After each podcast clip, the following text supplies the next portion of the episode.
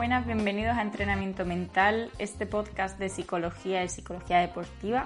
Soy Esperanza Martínez Galindo, psicóloga deportiva y experta en terapias con realidad virtual y hoy vengo a hablaros, a haceros una valoración, eh, un análisis desde la visión de la psicología del deporte de la serie de Cobra Kai de Netflix. Bueno, lo primero que debo deciros es que en este podcast puede que haya algún que otro spoiler, por lo tanto, lo primero que tenéis que hacer es ir a ver las dos primeras temporadas de Cobra Kai. Y si no habéis visto Karate Kid, pues también tenéis que verla porque os tiene que situar eh, en la serie. Karate Kid, la de 1984 del señor Miyagi, no la del hijo de Will Smith, que está muy bien también, pero no tiene nada que ver con esta, con esta serie. Bueno, esta serie es un spin-off de la serie o sea, de la película Karate Kid, eh, que lo que, o sea, que nos sitúan en la actualidad a, estos dos chicos que se pelean en ese campeonato, ¿no? Ya pues siendo mayores, ¿no? Treinta y tantos años después, con su familia, sus hijos y demás. Y sorprendentemente eh, en la serie aparecen una cantidad de aspectos, de valores y de enseñanzas de psicología deportiva impresionante. De psicología deportiva y de, y de psicología en general. Pues yo no sé si esto es un, un, dato real, pero yo creo que esta serie nace de la broma eh, que surge en cómo conocí a vuestra madre de Barney Stinson que con la teoría de que Johnny Lawrence, el chico robito de la película Karate Kid, que es el malote, el rico y el que hace bullying al, otro que es más pobre y demás, pues es el verdadero héroe de la película, ¿no? Mm, cosa que, como conocía vuestra madre, está llena también de teorías que incluso se han llegado a hacer estudios psicológicos a raíz de las teorías de Barney. Entonces, eh, como el tema del efecto animadora, con lo cual si queréis otro podcast hablando sobre eh, teorías y aspectos psicológicos interesantes en cómo conocí a vuestra madre, dejármelo en comentarios y lo haré más adelante. Total, que la serie es un spin-off de la película Karate Kid y, nos muestra pues como 35 años después por ahí eh, se encuentran, bueno, se siguen encontrando, viven en la misma ciudad, eh, estos dos archienemigos, ¿no? Que tuvieron una pelea común, un pasado común, y ahora este morenito, eh, o sea, que uno moreno y otro rubio, ¿vale? Entonces este, el, morenito, el que era morenito, eh, es un gran triunfador en el mundo de los negocios, tiene una cadena de concesionarios, y el otro, pues, vive en, en, una casa, en una casa súper humilde, eh, tiene un hijo al cual apenas ve y pasa también es un malote, en fin. Eh, ahora como que se han tornado un poco los papeles, ¿no? Y uno es como, uno es mucho más triunfador y el otro no. Bueno, pues en la serie nos aparecen un montón de aspectos a nivel psicológico que a mí me parecen súper interesantes de hablar. El primero es una tendencia que no tiene nada que ver con la psicología del deporte, pero que a nivel psicológico me está sorprendiendo bien en el cine y en la serie, que es la nostalgia. O sea, de repente como que nos hemos vuelto unos nostálgicos de, las cosas, de las películas y de las series antiguas, ¿no? O sea, mm, está la nostalgia por los 80 aquí, que se vuelve a la película de Karate Kid. De hecho, hay un montón de referencias a los 80 en la serie, a cantantes, a, a las roller disco de patinaje, que eso ya cuando viene el capítulo, la roller disco de, en patines, digo, vamos, me muero. Eh, porque también soy entrenadora de patinaje, por situaros, para quien no me conozcáis. Y, y, es que realmente, o sea, por ejemplo, Operación Triunfo, ¿no? Volvió en 2017 después de 15 años sin aparecer eh, ahora se va a retomar física o química, o sea, como que en, los 2010 a 2020 estamos como muy nostálgicos de, lo anterior y ya este año 2020 yo creo que clarísimamente hay más nostalgia que nunca y se, recurre mucho a, a las creaciones pasadas. Eso por un lado. Luego la serie hace un continuo una continua comparación entre el clima motivacional orientado a la tarea y el clima motivacional orientado al ego o a los resultados. O sea, por un lado tenemos, bueno, quitando de que está un poco cargada de agresividad en algunos aspectos, o sea, como una rivalidad que yo realmente pienso que en, los, que en las artes marciales no existe. Por lo poco que he trabajado con artes marciales, eh, no, o sea, la gente no se va pegando por ahí en los institutos porque sean de, de dojos diferentes, ¿no?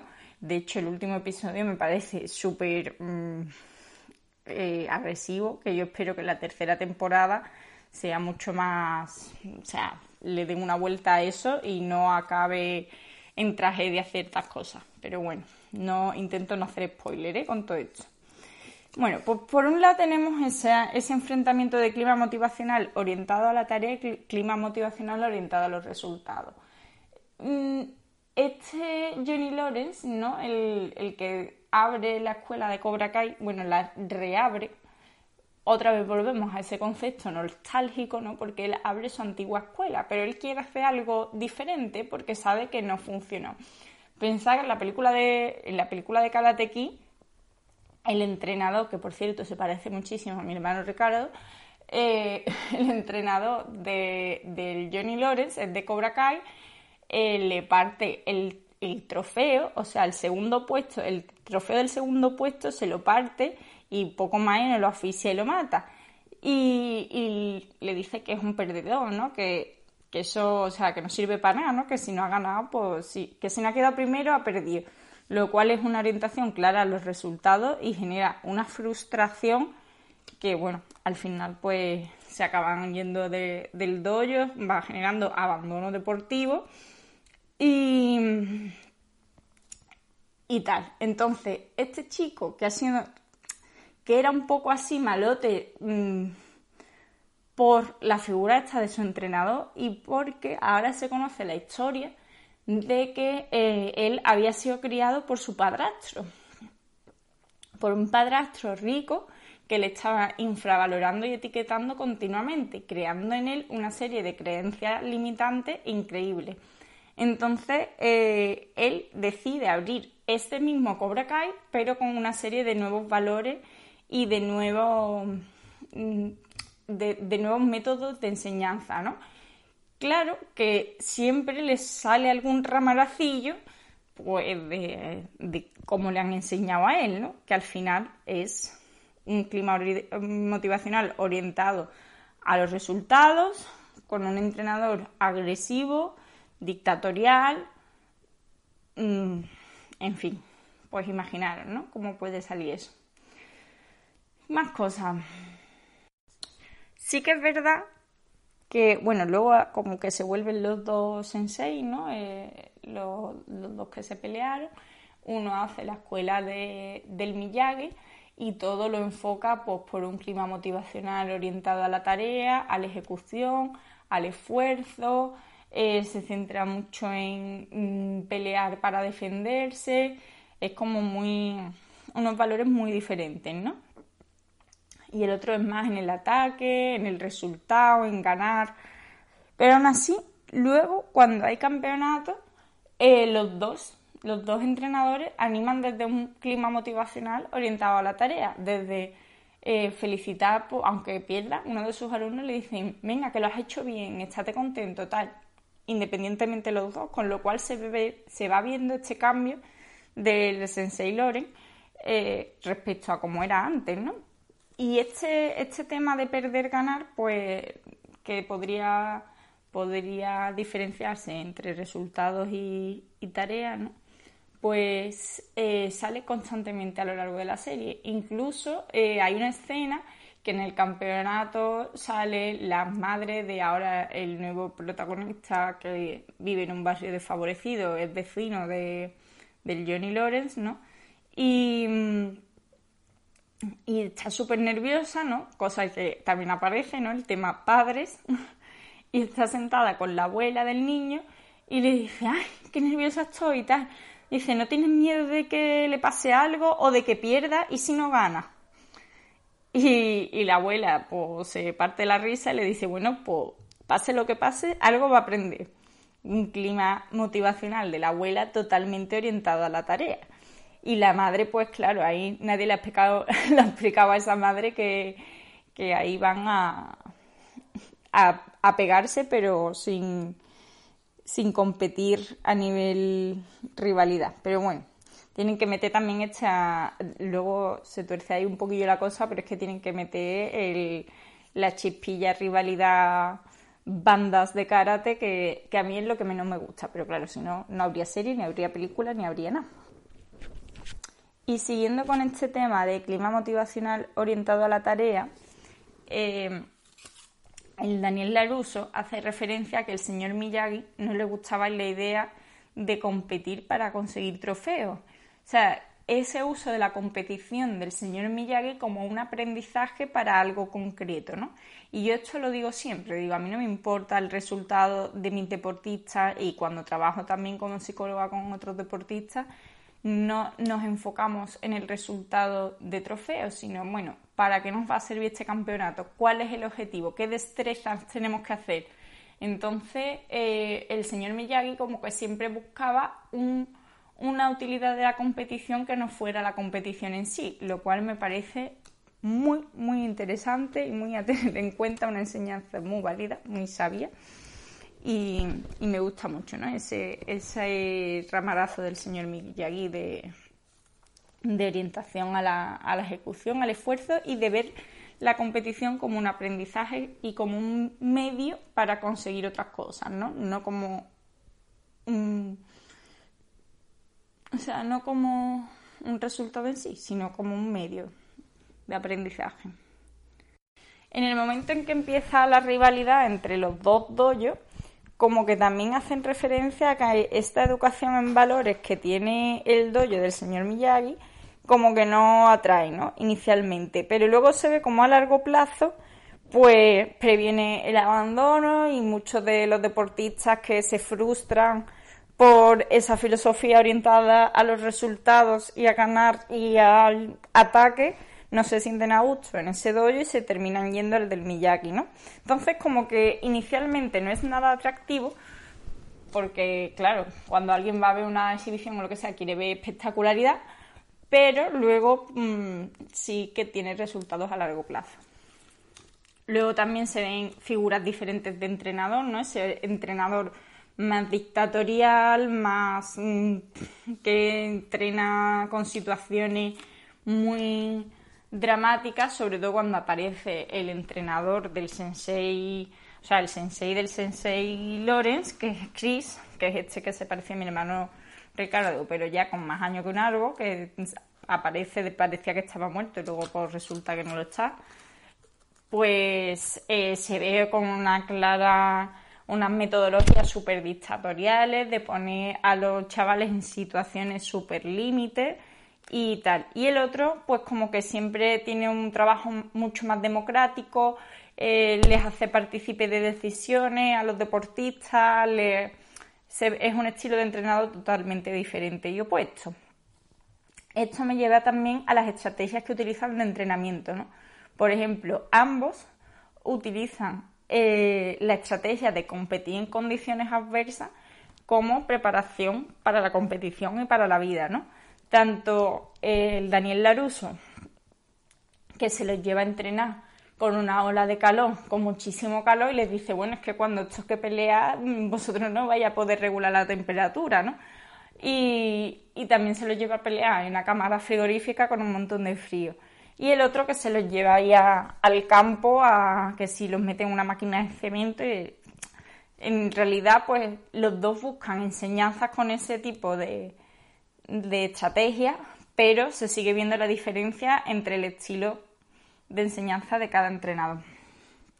Otra de las estrategias que utiliza el Daniel Laruso es eh, el hecho de entrenar como en una plataforma encima del agua para buscar más equilibrio y tal.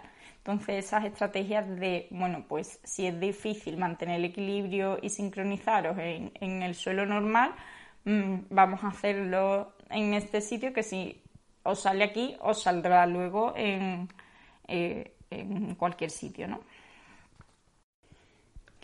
En relación a este clima motivacional, eh, sí que dejan ver, por ejemplo, en, en el dojo de los Cobra Kai, una de las frases que dicen que es que cuando uno da un paso, el resto también lo da. Y esto es como que eh, hace ese sentimiento de equipo, lo hace, pero desde una perspectiva súper negativa, ¿no? O sea, lo hace, les hace ver como que si uno la caga, la cagaron todo. Mientras que yo, por ejemplo, siempre digo eh, a los deportistas que piensen que si gana uno del club, ganan todos, ¿no? Que se tienen que alegrar todos por ese compañero. Y esto es como el Chris este es, totalmente lo que no hay que hacer en deporte, pues es un ejemplo claro de, de todo eso. Bueno, luego también, evidentemente, aún mostrando dos tipos de entrenadores muy diferentes y con climas motivacionales distintos, se ve que ninguno es perfecto. Evidentemente, no, no, es que una cosa funcione bien siempre y la otra no, ni al contrario, sino que cada uno utiliza sus estrategias y evidentemente hay cosas que a veces le funcionarán y otras veces no. no. Esto no puede ser una ciencia exacta. Pero sí que es verdad que los dos hacen gran hincapié en el valor del esfuerzo y de, y, de la ejecución, ¿no? Eso sí que lo hacen los dos constantemente. Otro aspecto que se destaca es el tema de la conciliación deporte, familia, trabajo. O sea, este tema de que para él es un hobby, pero al final le gusta tanto y le abarca tanto tiempo que termina suponiendo un bache en la relación. Esto le pasa al Daniel Laruso, ¿no? Que, termina siendo un bache en la relación y en el trabajo, en su negocio. Con lo cual, eh, es una realidad que nos aparece constantemente a los deportistas y, y a los entrenadores. O sea, qué entrenador o qué deportista nos ha encontrado problemas por tener fines de semana cargados de competiciones y conciliarlo con su vida laboral y familiar. Eh, es una realidad que nos afecta a la gran mayoría de personas que estamos relacionadas con el mundo del deporte. Luego hay un personaje que se llama Dimitri, que es así como más pardillito y más repelente, que es como el friki que ni termina de ese tierno de que le hacen bullying, es como el que se busca que le den de hostias porque es que el tío va provocando a todo el mundo, pero encima es como muy de brucho y muy, muy petardo el tío. Y, y, siempre, y siempre que no le salen las cosas, al final pues como que decide también apuntarse al dojo este de, del señor Miyagi, eh, habiendo intentado en el Cobra Kai de forma totalmente poco exitosa. Y, cuando no le salen las cosas se ve como, eh, como tiene un locus de control totalmente externo, ¿no? Siempre dice, no, es que mis piernas no sé qué, o es que hace mucho calor, o hace mucho frío, o es que aquí no sé cuánto, o es que ha ido muy rápido.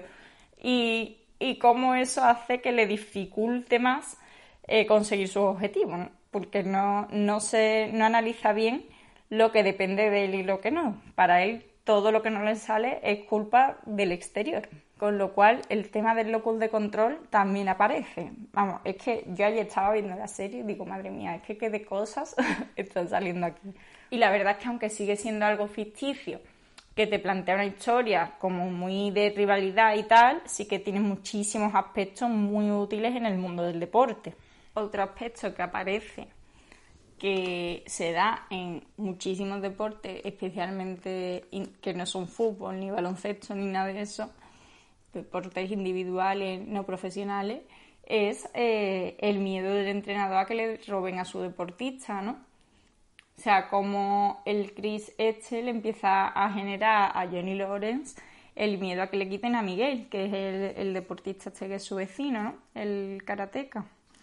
Y, como él coge, se lo lleva a comer y, le dice que él va a estar siempre ahí, que tal, que, es una forma también de, de, intentar ese entrenador conservar a su deportista para siempre, ¿no? Pero que esto es una realidad de la que no se habla, pero que sufren los entrenadores muchísimo, especialmente.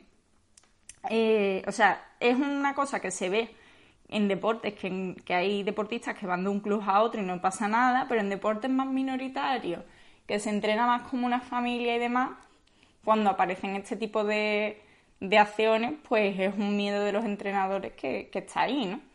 Y que los entrenadores tienen que estar preparados si esto pasa para cómo afrontarlo y para cómo gestionarlo, ¿no? No siempre es culpa del entrenador ni es culpa del club, muchas veces son cosas de, de los propios deportistas. Bueno, y ya por último, eh, un mito que sí que aparece ahí, que, que, se enseña en el, en el dojo de Cobra Kai, es el tema de mm, entrenar para la vida, ¿no? Como que ponerlo siempre en situaciones muy penosas de, es que mm, en la calle te van a decir todo el rato que eres feo, o es que no sé qué, no sé cuánto. Que es una cosa que a mí me sorprende mucho, que de esa generación de, de padres de criado en los 80, ¿no? Porque se han criado en un, en un ambiente donde el bullying y tal era mucho más propicio. Pero ahora como que se educa muchísimo más para prevenir, ¿no? Y sinceramente yo creo que el bullying hoy en día se ha reducido muchísimo. También es verdad que ha aumentado el ciberbullying a tope, que claro, al no poder dar la cara, pues es una forma de machaque mucho más fácil para cualquier adolescente. Pero ese aspecto de, de entrenar a la gente o de prepararlos para lo peor, me parece que es un poco improductivo, ¿no? Es como prepararlos para la defensa, cuando creo que se puede preparar desde otra perspectiva, como puede ser la educación en la asertividad, eh, sabes ver los valores de los demás, ¿no? Si todo el mundo fuéramos por ese lado, pues el mundo sería más bonito, ¿no? Y esto es un poco Mr. Wonderful, pero es así. Bueno, es algo que yo creo que, se debe evitar, el prepararlos para lo peor, ¿no? quizás hay que prepararlos, sí, para la adversidad, pero para luchar desde... para luchar contra la adversidad desde, un, desde una perspectiva más de crecimiento, no de ataque.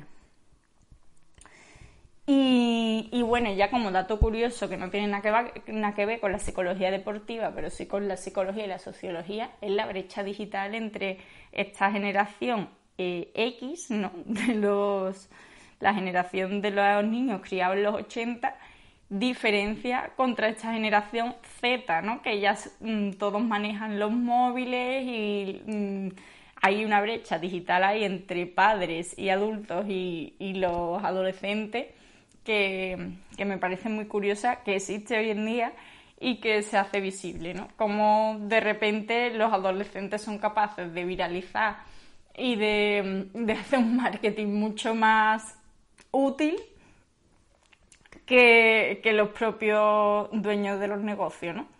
Entonces me parece otro aspecto que da para otro vídeo, la diferencia entre generaciones, entre generación X, generación Z, millennials y demás, creo que es algo que da bastante para hablar. Y, nada, a mí la serie me ha gustado muchísimo, me parece muy entretenida, me parece que tiene valores muy interesantes y, y además muy divertida. Tiene un sentido del humor que me ha gustado un montón. Os recomiendo que la veáis. Si no habéis visto Karate Kid, por favor, vedlo. Si no habéis visto cómo conocí a vuestra madre, aunque las últimas temporadas son un poco ñoñas, eh, también os las recomiendo porque las teorías de Barney Stinson son muy divertidas y muy acertadas en algunos casos. Si queréis que haga un vídeo sobre las teorías psicológicas de cómo conocí a vuestra madre, dejármelo en comentarios y nada. Espero que os haya gustado este podcast, darle a like, comparte y compártelo con otra gente que creas que le puede interesar. Y, y nada, nos vemos en el siguiente podcast o en el siguiente vídeo.